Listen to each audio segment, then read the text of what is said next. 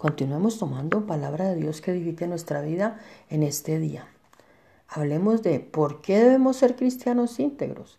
Nuestra base bíblica es Salmo 26, 1, 2, 3. La integridad es algo perfecto, sin mancha, intachable. En el término hebreo la palabra integridad proviene de la raíz que significa entero, intacto, sin tacha o defecto. La integridad será juzgada por Dios. Salmo 7, 8 porque debemos andar en integridad, en integridad, Proverbios 19, para que Dios nos acepte y andemos confiados en Dios, Malaquías 16, 7, 8, 9.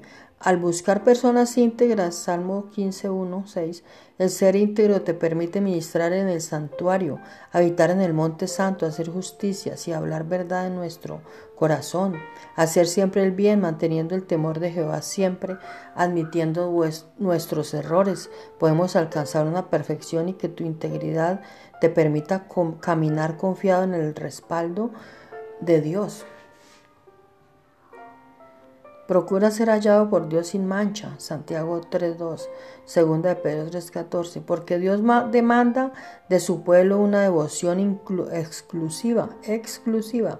Él no espera que seamos perfectos, sino que nos limpiemos de toda contaminación, segunda de Corintios 7.1, y entremos en una renovación del entendimiento y podamos ver cuál es la voluntad de Dios, de Dios que Dios ha determinado en nuestra vida.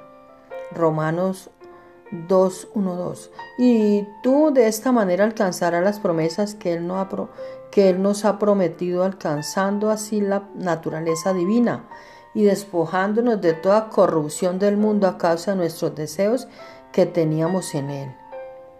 En él, en el mundo. Segunda de Pedro 1.3.4. El creyente que expone su mente y enseñanzas falsas no puede evitar la contamina.